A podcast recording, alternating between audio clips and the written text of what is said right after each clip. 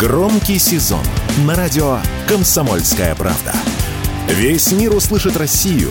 Весь мир услышит радио «Комсомольская правда».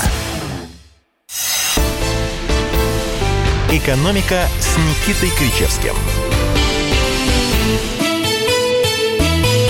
Здравствуйте, уважаемые зрители и уважаемые слушатели. Зрители, я не оговорилась. Кстати, зовут меня Мария Баченина. Почему? Потому что прямо сейчас экономика с Никитой Кричевским, доктор экономических наук, профессор Никита Александрович. А зрители, нас можно смотреть. Официальная группа «Радио Комсомольская правда» ВКонтакте. Ссылка на эту трансляцию в телеграм-канале «Радио Комсомольская правда». Там же можно писать свои вопросы. По сложившейся традиции мы их принимаем всю программу, а в конце задаем э, профессору. Где еще можно писать вопросы? Можно писать вопросы на WhatsApp, телеграм-канал, э, на наш Viber. И все это, соответственно, уйдет туда, куда нужно. Номер я вам озвучу немного позже. Ну а пока, Никита Александрович, добрый вечер. Здравствуйте, Марья Сергеевна. Так озвучь сразу и на деревню к дедушке пойдет.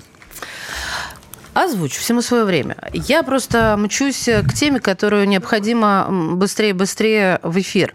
Ряд депутатов Государственной Думы предлагают ограничить выдачу материнского капитала. Теперь вы понимаете, почему я так тороплюсь? Вот. А, ограничить выдачу материнского капитала за первого ребенка возрастом матери. То есть сейчас слушатели осознают ограничить выдачу мат-капитала возрастом матери до 25 или 30 лет. Об этом сообщили «Известия» со ссылкой на первого заместителя председателя Комитета Госдумы по вопросам семьи, женщин и детей Татьяну Буцкую. В документе говорится о снижении суммарного коэффициента рождаемости. Вот я, кстати, хотела отметить себе, чтобы объяснить людям добрым, суммарный коэффициент рождаемости. Это вот сколько, полтора ребенка на одну, одного человека? Это вот это, что ли? И в то же время, когда а, мат-капитал выплачивается только за второго ребенка, суммарный коэффициент рождаемости соответственно, там тоже изменился. Ну, не буду вас топить в цифрах. Давайте э, слово Никите Александровичу. Что он а об этом что, думает? Ну, что вы думаете об этом? Чуть что сразу Никита Александрович? А. Каждой бочке золотышко, Никита. Ладно, тогда вы пока подумайте, а я все-таки объявлю номер, по которому писать свои вопросы, уважаемые слушатели. 8 9 6 7 200 ровно 9702. WhatsApp, Viber, Telegram и смс-сообщения. Готовы? Знаете, Марья Сергеевна, я на той неделе несколько раз писал в Семейном комитете Госдумы, ну, там, конечно, фестивальный комитет. Он так и брызжет инициативами. У них там, мне кажется, каждый день праздник.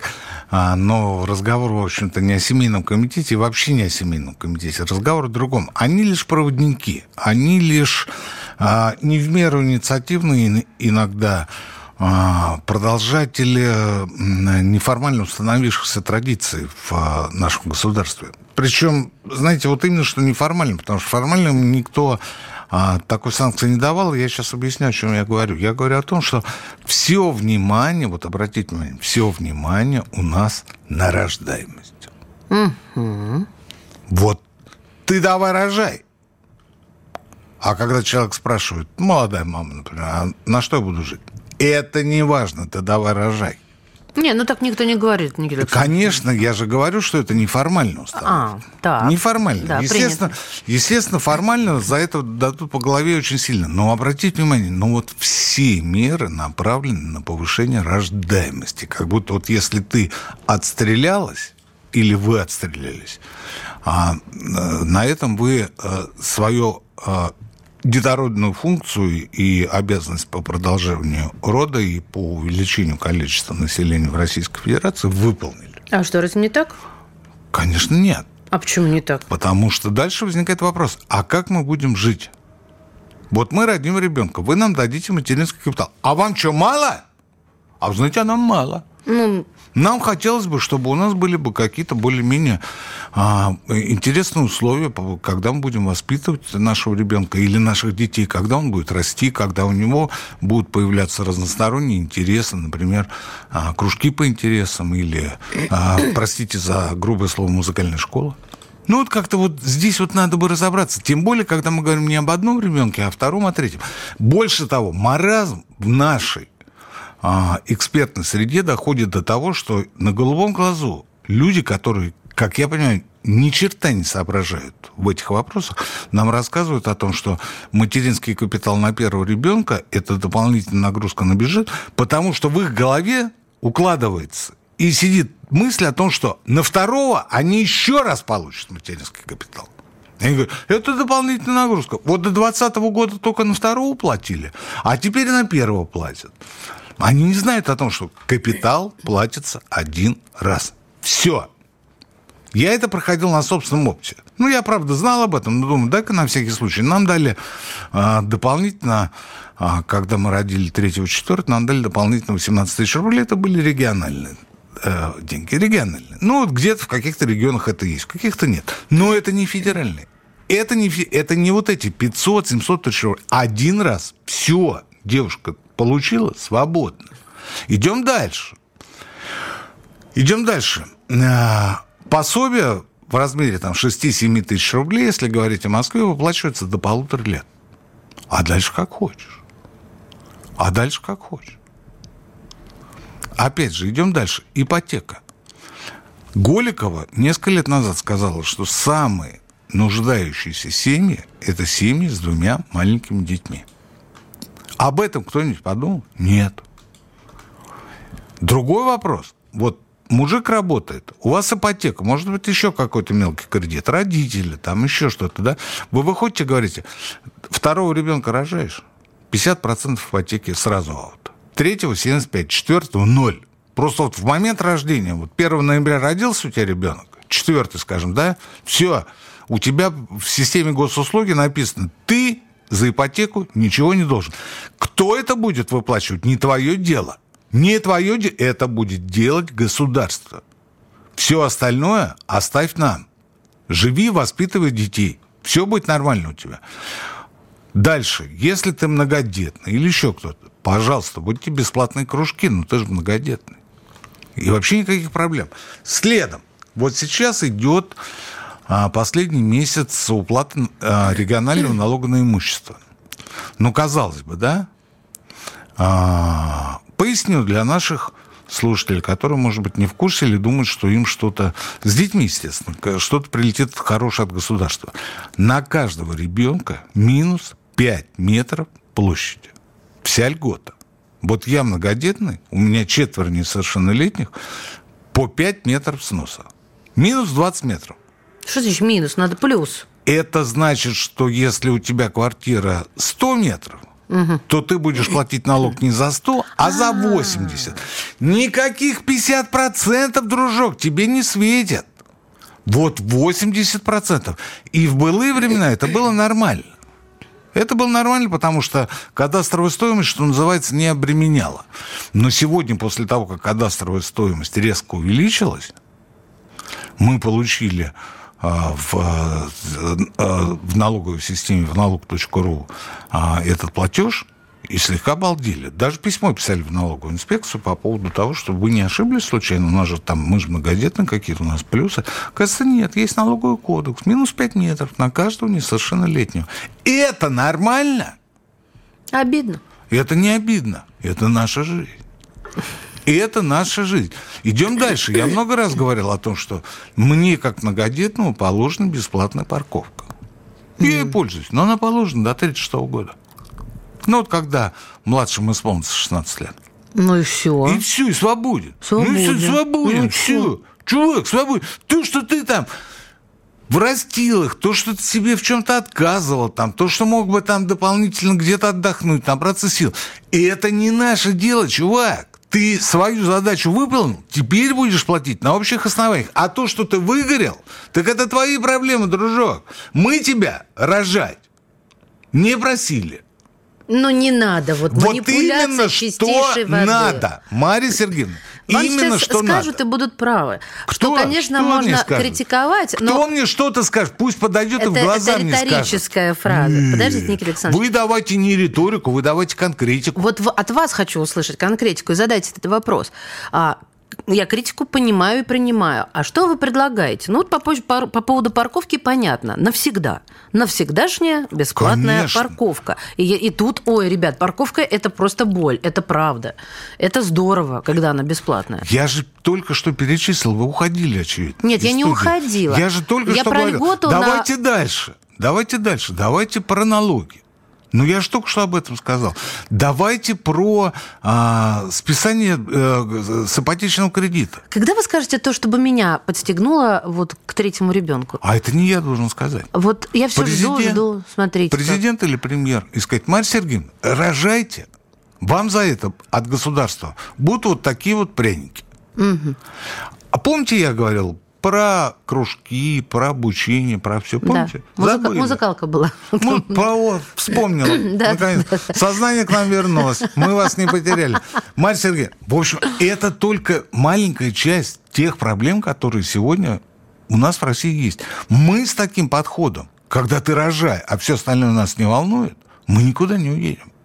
У нас же не последствия а, демографической ямы или там внуки войны, как называли а, мой возраст, когда я был студент, нас было мало тогда. Потому что внуки войны, это все было понятно. Нам сейчас говорят о демографической яме, нам еще о чем-то говорят. Но у вас проблемы с тем, что на одну женщину коэффициент снижается. Не на всех, в общем и целом. Потому что там и Дагестан, Северный Кавказ с одной стороны, да, и Кострома с другой. И вот средняя температура по больнице получается столько. У нас на одну женщину снижается коэффициент. Бабы не хотят рожать. Семью никто поддерживать не собирается. Зато зажигалки из семейного комитета выходят и говорят, а давайте ограничим возраст получения а, мат-капитала 28 годами. Ну, что все успели как говорится, в, вовремя, а после-то денег не будет. Но мы продолжим.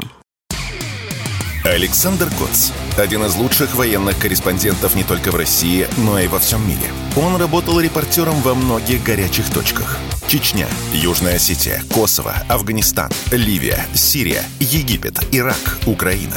Каждый четверг в 7 часов вечера по московскому времени слушай на радио «Комсомольская правда» программу «КОЦ. Аналитика с именем». «Экономика» с Никитой Кричевским. Экономика с Никитой Кричевским. Он здесь. Никита Александрович, добрый вечер. Я вам напомню. Где же мне быть, если это Моя программа, Марья Сергеевна. 8 800 8 967 200 ровно 9702. WhatsApp, Viber, Telegram-канал. Пишите свои вопросы Что профессору пишут? Кричевскому. А, пока ничего не пишут. Да а, давайте, я вижу, что пишут. Я вижу, что подождите, подождите. Вот об этом поговорим чуть позже. Давайте сразу бегом по другой теме. Да, с удовольствием. Из 8 миллионов самозанятых добровольные Ой. взносы на пенсию делают лишь 258 тысяч человек. Это всего Ой. лишь около 3% из всех 8 миллионов. И средняя сумма взносов крайне мала. За 9 месяцев этого года накопилось всего лишь 13 700 рублей на человека. А, как бы от смеха ты сдержался. Но те, кто вот не станет делать добровольных вычислений, могут рассчитывать лишь на социальную пенсию. То есть э, вроде как вот пишут об этом и говорят, сами виноваты, что будете на пенсии бедными и несчастными. А я, например, вот думаю, я не то чтобы самозанятый, но даже так, вот когда за меня все делает моя корпорация, вообще не понимаю, где, чего, куда переводить. Мне кажется, более сложного предмета, чем а, пенсия, отчисления, куда переводить, где хранить, вот нет. Согласен. И не только по поводу пенсии. По очень многим современным финансовым вопросам мы а, в полнейшей прострации. Ну, Просто пенсия это такое насущное, что необходимо прям вот первым делом... Ну, я, Марья Сергеевна, человек уже возрастной. Я прекрасно помню, как 30 лет назад э, первая когорта тех, кто освободился от э, окаянных советских пут, говорили о том, что отстаньте от нас с вашими будущими пенсиями, мы себе сами заработаем, и все у нас будет хорошо. Это вот, вот как сейчас помню, это телевизор 95-й год. Да? Ну, прошло 30 лет. Мы сейчас все видим, да? Вот через 30 лет будет такая же история. Кто в этом будет виноват? Я что-то вот пока вы э, зачитывали эту новость, Мария Сергеевна, я подумал, что, вы знаете, по сравнению с нами, «Эхо Москвы» это просто детский сад какой-то. Ну, потому что более, более крутого критика, нежели чем наша программа, по-моему, во всем радиоэфире в российском нет. Что я имею в виду? Я имею в виду, что, смотрите, а, ключевое а, понятие в любом в любом аспекте, касающемся финансовых вопросов, это а, повышение финансовой грамотности. Ну, потому что это должна быть универсальная грамотность. Люди должны знать вот эти азы, о которых вы сейчас говорите. Вот мы, пожалуй, единственная программа, которая а, что-то делает, причем на добровольных началах, в плане повышения финансовой грамотности. Больше я никого не знаю, не вижу, потому что, ну, все остальные о чем говорят? О курсе доллара, о том, что он гыкнется, да? Ну, о чем там еще поговорить? Об экономике сектора газа, прикиньте. Там говорят Э, Она существует? Москов, да, московские метростроители говорят э, от Буцкаля э, израильских командос за то, что они мешают им достроить замоскворецко-палестинскую линию. Ну, пишут так в интернетах ваш. Я это к чему? Я к тому, что, вот смотрите, вот сейчас скажу очень такой, знаете, высокомерную и какой-то такой вещь то, что появилась плашка обязательного пенсионного страхования самозанятых, это моя заслуга. Вот моя заслуга, потому что полгода назад на закрытом встрече с Мишустиным я ему говорил об этом. Он мне показывал все эти плашки, которые там в пенсионном фонде, э, точнее, в приложении для самозанятых Мой налог. Да-да. А я говорю, слушайте, так это же добровольные взносы. Они же не идут в страховой стаж. Для того, чтобы оформить э, а, страховой стаж, нужно ножками топать в отделение соцфонда. Ну, по старому пенсионному. Наш он говорит, да нет же, нет же, слава тебе, Господи, появился. Но у меня супруга год назад ходила своими ногами в отделение соцфонда, получала реквизиты и платила по этим реквизитам год. Сейчас это делается автоматически. Ну, подаешь заявку и платишь. Но тогда ей пришлось, причем два раза ходить. Первый раз реквизиты перепутали. Вот полгода назад эта история обрела уже цивилизованную все хорошо. Но но почему никто у нас в стране из тех, кто отвечает за эту несчастную финансовую грамотность, кто разрабатывает стратегии и прочее, не придет на радио КП и не расскажет, господа дорогие, если вы хотите, чтобы у вас была пенсия, будьте так добры, нажмите на плашечку в, э, в приложении «Мой налог», где написано ОПС, или как она там называется, не знаю.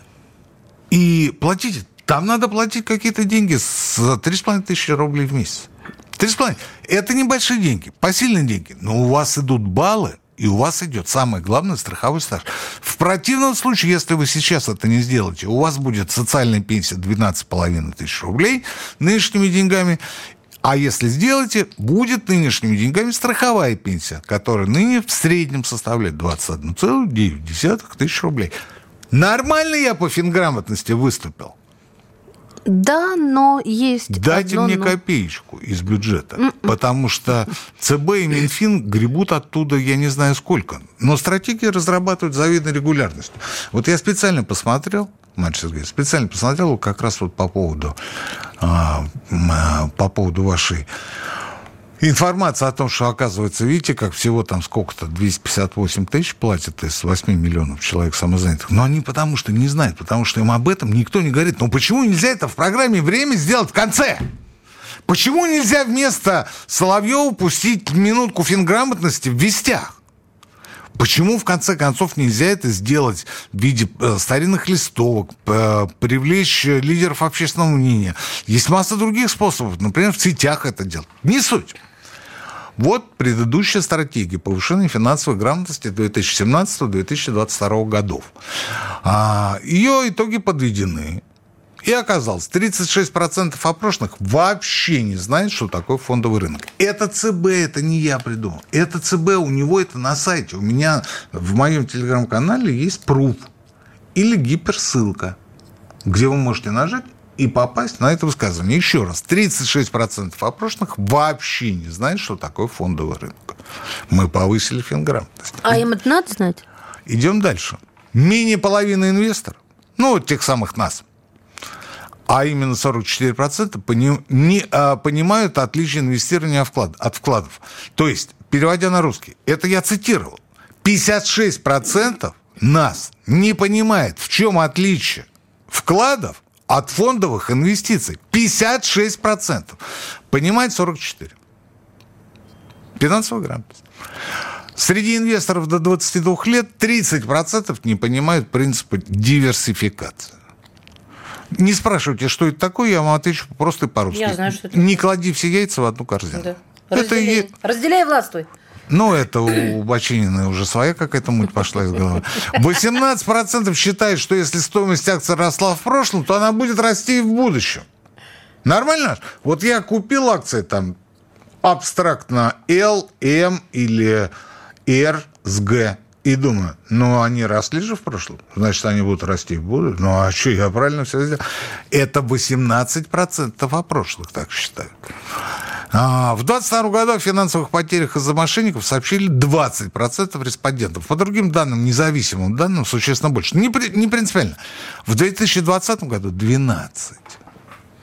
То есть количество тех, кто понес финансовые потери, выросло на две трети.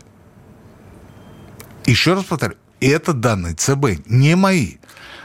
По независимым данным, ну, точнее, как назвать независимым? Независимым от ЦБ данным, по данным МВД, а, до 80% граждан так или иначе сталкивались с финансовыми мошенниками, последствием телефонных звонков. 80%. Сколько из них потеряли? Никто никогда не выяснит. Почему? Потому что стыдно признаться. Ну, стыдно. Ну, как вот я позвоню Марье Сергеевне, вы потеряли? Ну, скажешь, ну, это что, это друг, да, да, да я же никогда. Вот так отвечают очень многие. Но 80% эти звонки принимали. Ну и, наконец, последняя доля а, тех, кто а, информирован об организации по защите прав потребителей финансовых услуг, составляет всего 51%. 50, 49 не знают. Кому и по какому поводу обращаться. Просто не знают. Мать Сергеевна. И теперь я вас возвращаю к началу. Это данные ЦБ, не мои. Я ничего не придумал. Я сюда не прихожу нести от себя тяну. И тут я вас возвращаю к началу вашего спича. Из 8 миллионов самозанятых всего 258 тысяч человек откладывают себе на пенсию. Не на добровольную, а на обязательное пенсионное страхование. У меня вопрос. Вы в своем уме? Русская экономика глубоко моральна глубоко морально и нравственно, какой бы она сейчас ни была, и если вы считаете, что если сейчас главное рынок, а, сделка, договор, неустойка и прочее, то вы глубоко ошибаетесь. Красная линия – это чтобы людям не было хуже после твоих действий. Этот принцип конституционный. И он сегодня относится только к законодательной сфере к экономике не относится. В экономике у нас считается, что ребята, экономика – это безнравственная область. Что хотите, то и делайте. Хотите – обувайте, хотите – нагружайте, хотите – кидайте. Ради бога. Ради бога. Ничего вам за это не будет. Потому что государства в этой сфере по факту нет. По факту нет. И тот факт, что Мишустин сделал великое дело, запустив систему самозанятости, разбилась в клочья, а то, что люди просто не знают, элементарно, не знают, как отложить себя на пенсию. Хорошо у моей жены муж доктор наук, но ведь не всем же такими быть. А, доктор наук, экономист, профессор Никита Кричевский. Вернемся через несколько минут. Экономика. Никита Данюк и Владимир Варсобин подводят самые честные итоги недели и с оптимизмом смотрят в будущее. Когда военный потенциал чуждого вражеского блока начинает плодиться на твоих границах, нужно делать так, чтобы этой угрозы, экзистенциальной угрозы, а не мнимой угрозы не было. Я считаю, что все зависит от одного слова – победа. Поэтому только победа. Каждую пятницу в 7 часов вечера по московскому времени на радио «Комсомольская правда» слушайте программу «Тактика Данюка». «Экономика» с Никитой Кричевским – Еще раз добрый вечер. Наша трансляция, напомню, идет в группе ВКонтакте, официальная группа «Радио Комсомольская правда». Ссылку на эту трансляцию можно посмотреть в телеграм-канале «Комсомольская правда», «Радио Комсомольская правда». Или можно самому написать вопрос, если он появляется, Никите Кричевскому, 8 967 200 ровно 9702, WhatsApp, Viber, телеграм-канал. Никита Александрович, Новости были, не дали договорить. Слушайте, вот смотрите, А, вот сейчас немножко, конечно, народ припал от того, что я говорю, что экономика должна быть, и вообще она является глубоко нравственной. Да? Ну и вот в русской экономике, ну все как у нас в обществе, она все идет от некой духовности, от древнего православия, именно от древнего, знающие поймут. А, вы скажете, ну что за бред несет профессор? То ли постарел, то ли. Что за бред несет профессор? Не. Постарел, наверное. Да? А слушайте, а я вам скажу, а социальная справедливость это вот что, хотите, нет? А ведь это никакая не экономическая категория, а в первую очередь нравственная. Но вам от этого будет лучше, вы будете эффективнее работать, и жить будете веселее. Социальное самочувствие улучшится. А нам что говорят э, некоторые граждане инфо-цыгане с телевизоров? Они говорят, вы знаете, вот ваша социальная вот эта вот справедливость, это вот э, потрепаться, бла-бла-бла. В жизни никакой социальной справедливости не существует, и поэтому все могут быть свободны. Вот. Это, это для того, я с удовольствием поговорю об этом после эфира, скажет иной инфо-цыган. Да? А, а потом вдруг оказывается, что и, и по экономике с этим проблем нет. Я могу а, разложить социальную справедливость на три составляющих, но это будет достаточно долго. Хотя это и есть та самая финансовая грамотность. Но самое интересное в том, что вот именно что это и есть та нравственная основа любой русской экономики. Работать так, чтобы не было хуже, а твоя работа окружающим. Угу. Делай так, чтобы все оставались при своих.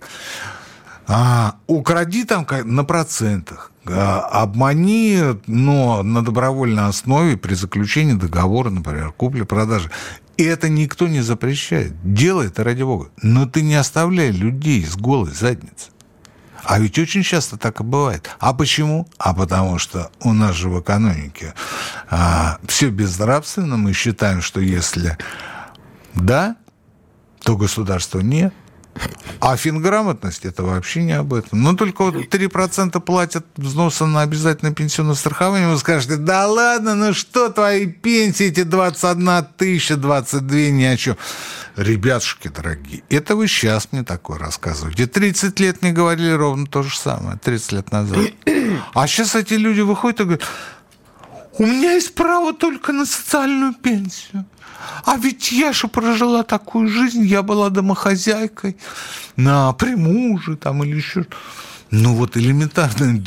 Я думать, я придумываю, мать. Нет, вы просто вы, драм-кружок, кружок по фото. Вот смотрите, кружок по фото. Давайте-ка перейдем к следующей теме о зарплатах. Но предваряя ваш рассказ, я вам скажу, что а, в России ну, у нас же социально ориентированное государство, да? Так вот, в российской экономике в прошлом году соотношение фонда оплаты труда и прибыли собственников не то что сравнялось, а даже пошло в сторону прибыли собственников. То есть они зарабатывают меньше, эти несколько десятков тысяч человек, чем десятки миллионов тех, кто на них работает.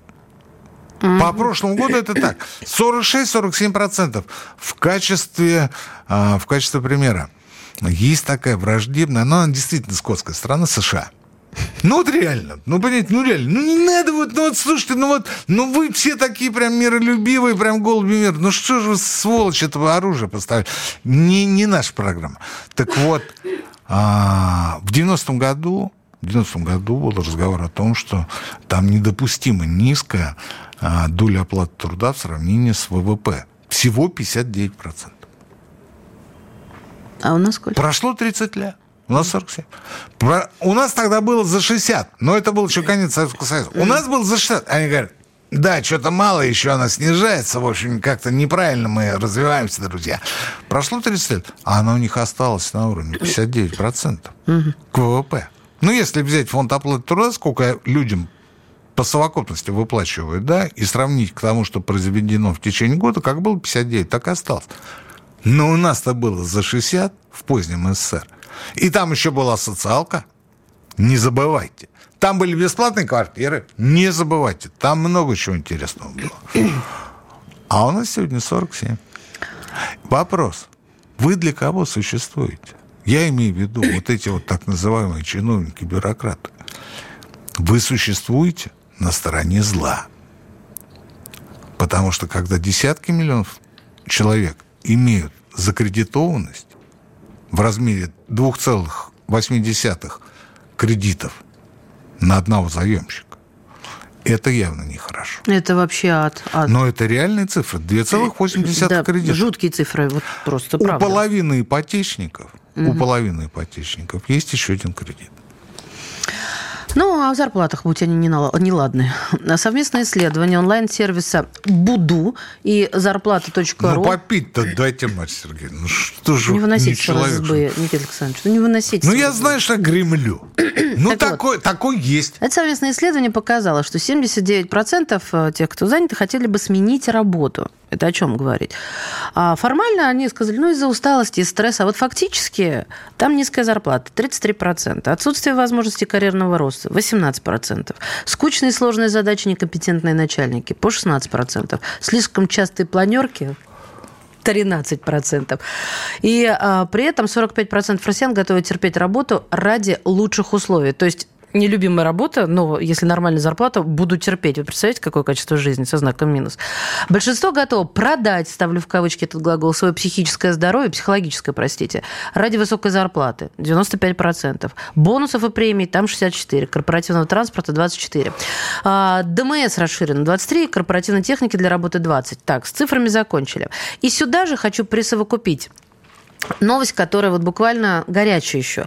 23% россиян возьмут подработку на ноябрьский праздник, когда все нормальные люди, кроме радиоработников, а мы пошли на это самостоятельно, по доброй воле, мы хотим быть такими.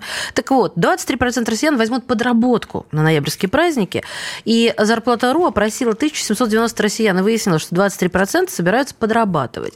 В топ самых популярных вакансий для подработки вошли комплектовщик товаров, я по нисходящей считаю, а, курьер, таксист, таксист, репетитор, бухгалтер, няня, маркетолог, грузчик, работник колл-центра, продавец, фотограф, официант, а, ну и последний, компьютерный мастер. Красота. Что-то вы стала, стали тоже оппозиционерка какой-то, как Кричевский. Нет, я считаю то, что... Закрывать будут обоих. На себе не показывать. Слушайте, а, скажут, а мы скажем о детях, они скажут, государство воспитает. 8 9 6 7 200 ровно 9702. WhatsApp, Еще раз по, по, по чуть, пожалуйста. 8 9 6 7 200 ровно 9702. WhatsApp, Viber, Telegram и трансляция в ВК «Радио Комсомольская правда». Там жмете кнопочку Кричевский и пишите, соответственно, что хотите. Ну вот, Марья Сергеевна, это продолжение нашей извечной тягучей темы а, по поводу кадрового голода жалуются, да, кадровый голод, там что-то такое. Причем завтра откройте газету, да любую экономическую газету, опять будет какие-нибудь сопли по поводу кадрового голода. Да вот дайте нам срочно специалистов, высококвалифицированных там и так далее. Слушайте, я вам подбрасывал идею, Путин на той неделе был в а, ракетно-космическом центре. Да, и заявил президент, что его удивили зарплаты специалистов в космической отрасли. А, зарплаты работников космической отрасли надо повышать, сказал Путин, и пообещал... Сколько? Сколько? Несмотря, а, что такие вопросы не решаются в один щелчок, что власти этим займутся. Сколько? Там, по-моему... А, вот, нашла. Значит, э, на одном из ведущих российских предприятий космической отрасли, ракетно-космическом центре РКЦ «Прогресс», по состоянию на январь 2023 года средняя зарплата составляла 56 тысяч рублей. В 2021 году это были 53 тысячи. Пусть с дополнительными надбавками суммы для специалистов космо- э, космического ракетостроения, конечно же, смешные. Ну, вы знаете, я когда у себя в телеге опубликовал эту новость, комментарием э, пошли через а, администратора сообщение о том, какие зарплаты в других оборонных э, секторах. А, не секторах, а предприятиях. Mm-hmm. Не во всех, конечно, далеко не во всех, но связанных там, вот, например, там, с космосом, с авиационным а, строительством и прочее. Ну, там что ЦАГИ, что все остальное, там везде плюс-минус полтинник. А, и при этом говорят, опыт работы нужен нам от трех лет. Да. И еще устроишься по блату только. Да, вот 50 тысяч там и три года. Ну, в общем, какие зарплаты, такие ракеты. Марья Сергеевна, я а, в этой связи каждый раз вспоминаю фразу, сейчас вы напомните, кто ее сказал, что Россия управляется напрямую Господом Богом. Не помните? Это не важно, посмотрите в поисковике, слышите? Ну вот честно, честно, вы знаете, вот я не понимаю, как это может быть. При таких зарплатах, при таком скотском отношении к своим холопам, я не побоюсь этого слова, мы еще двигаемся вперед. Это Христофор Антонович Миних сказал. Который, в общем-то, имел возможность сравнить протестантизм и а, наше православие. Да? Но я поражаюсь. Я каждый раз поражаюсь. Мы еще работаем, мы еще что-то делаем, мы еще двигаем. Мы собираем совещания по нехватке персонала о том, как это можно сделать, как это можно решить. И параллельно не задумываемся о том, что самое главное – это заработная плата. Люди просто должны жить лучше и не подрабатывать на праздник. Ну, я полагаю, что мы точку не ставим и через пару мгновений продолжим. Все программы «Радио Комсомольская правда» вы можете найти на Яндекс Музыке. Ищите раздел вашей любимой передачи и подписывайтесь, чтобы не пропустить новый выпуск. Радио КП на Яндекс Музыке. Это удобно, просто и всегда интересно. «Экономика» с Никитой Кричевским. Вот если вы смотрите нас, у нас тут очень горячая дискуссия случилась за кадром. А, потому что Никита Александрович меня спрашивает, а почему ты это в эфире не сказала? Ну вот догоняю, как говорит сама себя за хвост. А, я вообще-то хочу выступить э, на стороне вот обиженных. Мне действительно очень обидно за ученых, и я согласна со всем, и с Путиным, который удивился. Что Просто... удивительно. А я еще учителей бы туда приписал. Врачей можно, не столичных же, да. и учителей, а, а вот региональных. Ну, 25 чисто... тысяч средняя зарплата. Что я называю чисто русская тоска. Ведь в Советском Союзе, а может быть, если копнуть и глубже там, всех нас учили, что деньги не главное, что ты трудишься на э, будущее, светлое будущее нашей Родины это нормально, это хорошо. Но выработалась вот эта привычка стесняться, спросить, простите, а сколько вы мне за это зарп... за... заплатите? Выработалась привычка говорить о зарплатах тихонько, мол, это что-то неприличное. А деньги – это вообще-то счастье. Это нормально так вот. Ну, знаете, в судах там рассчитываются деньгами. Почему вот платят компенсации? Потому что вот так можно попросить извинения, потому что на словах ваши извинения вообще никому не нужны. Вот а, а это чисто русское, мне кажется. Вот это вот сжаться как-то к стеночке и стесняться. Поэтому столько и платят. А если бы сказали, ребята, так я учился не на того, на кого вы думаете, и получать вот не такие деньги, ну а как иначе? Ну, вы правы, Сергеевна, только это у вас вот это вот черно-белое все время Возможно, да. Это у многих проскальзывает а черно-белое у многих женщин это проскальзывает. Вы, пожалуйста, не занимайтесь вот этим а вот... я, э, да, этот, как его? Вот этот, этот гендерный, кто я? Гендерный... Террорист. Слушайте, да, да. Вот. Ну так мы же, с вами, мы же с вами несколько программ назад уже обсуждали вот эти вот денежные приметы, суеверие, поверие. И... Вам Владимир покоя они до сих пор не дают. Так э, э, я как раз работу сейчас пишу на эту тему. Там, кстати говоря, я вам напомню, Марья Сергеевна, 27% а, из тех, кто соблюдает эти поверья, а из тех, кто не верит, но соблюдает, еще 37%. Слушайте, итого 64% респондентов. Ну, 36 набрали. 36 набрали. Вот реально нарвали, потому что это же были топы компаний. Генеральные директора. Опрашивали гендиректоров. 64% сказали. Топы верующие в приметы, остальные все не финансово неграмотные, и все стесняются. Это что у нас получается? Нет, дурдом. Ну, гендиректора не могут быть финансово неграмотными. Нет, я говорю, остальные. От, отсылку остальные, дают. остальные простые, мы вот простые люди, не грамотные. Мы тем более верим и следуем этим делам. А, а про то, что деньги а, есть для русского человека не есть что-то хорошее, это мы с вами тогда еще говорили. Да, это так и есть. Без денег нельзя, но деньги не главное. Не главное.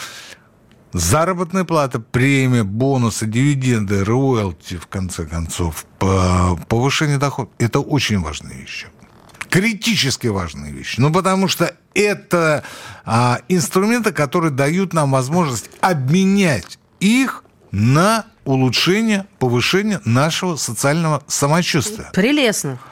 Но не как фетиш.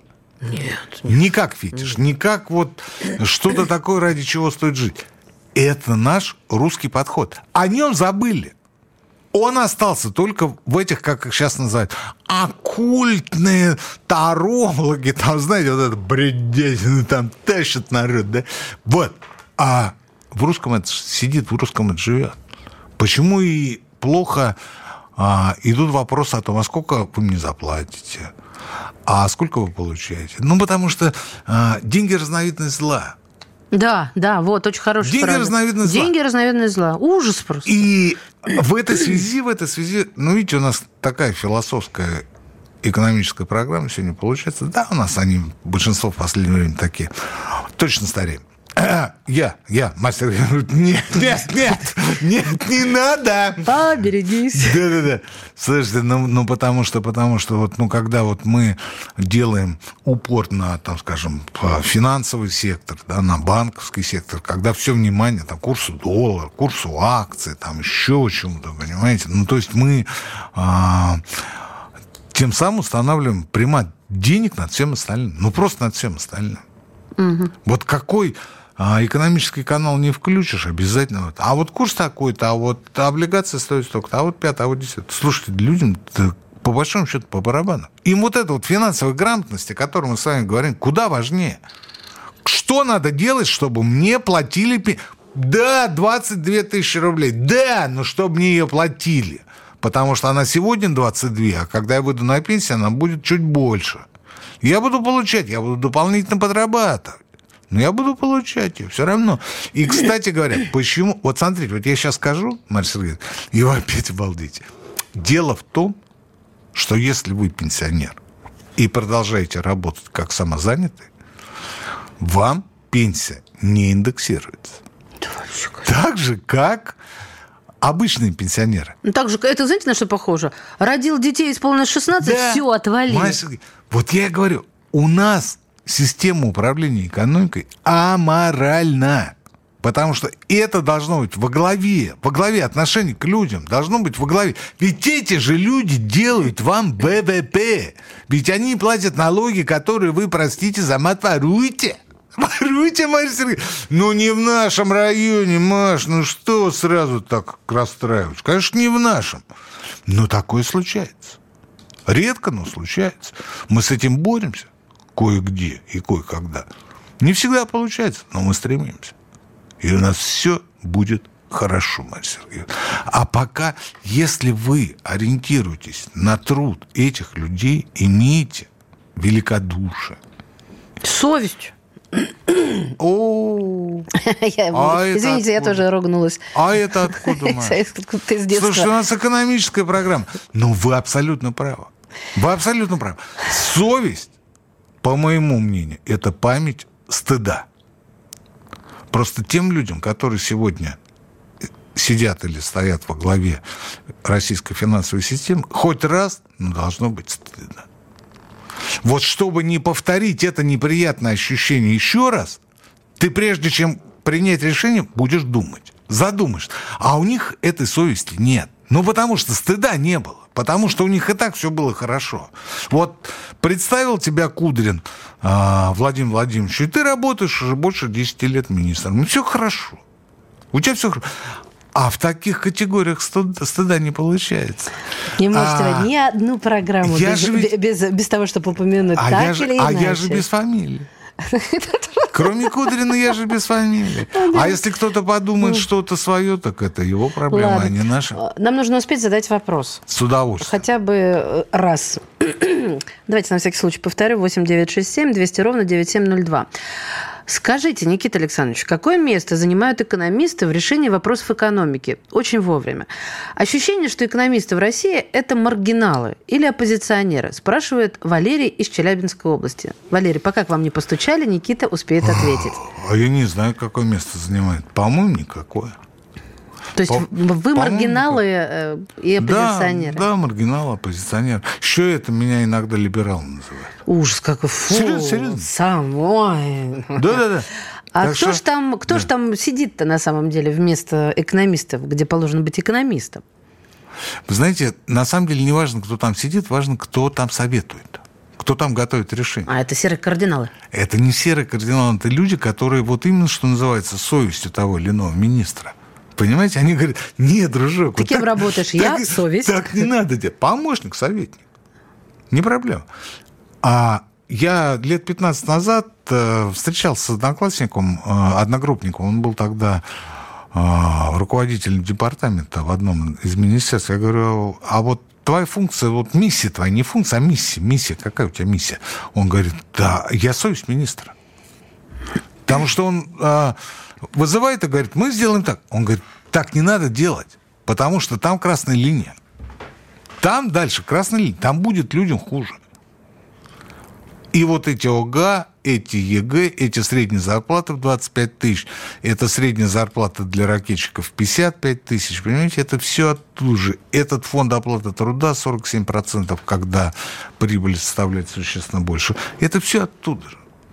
Ну, поэтому возникают такие э, сообщения э, и, в общем-то, и мысли, что в гробу люди видали эту пенсию, родители всю жизнь пахали, а пенсия Никогда копеечная. нельзя так говорить. Никогда. Это хорошо, что это должно было прозвучать. Никогда, потому что никакая копейка на дороге не валяется. Тем более тобой заработано. И тем более вот эти разговоры, я вообще не уверена, Отчисление я... на пенсию – это часть вашей рабочей силы, часть вашей заработной платы, которую вы откладывайте централизованно для того, чтобы у вас были деньги в старости. Вам, конечно, будут помогать, вы будете где-то неформально подрабатывать, но это будет та минимальная подушка, которая будет держать вас на плаву. Нельзя отказываться от того, что ты заработал. Ну не будь ты таким. Фу таким бы, дружище. Я вам другую вещь скажу в заключение. Марья Сергеевна, наверное, продолжит. Э, поскольку у нас осталось уже совсем немного. Минуты. Я, вот вы не поверите, я верю, что однажды при нашей жизни мы вернемся к тому, о чем мы сегодня говорили всю нашу программу. К морали в экономике. Я в это верю. Ну, потому что это уже переходит все рамки. Переходит все рамки. Вы же сегодня приводили массу статистики. Чувство посетило сегодня. И это рано или поздно вернется. Причем есть масса людей на самом верху, которые делают и которые считают точно так же, как я вам сегодня сказал. Будьте оптимистами. Никита Кричевский, экономист, доктор экономических наук, профессор, сегодня был в эфире радиостанции «Комсомольская правда». Ну, и я вам желаю хорошего вечера тоже. Да, Мария Бачинина, пока. Экономика.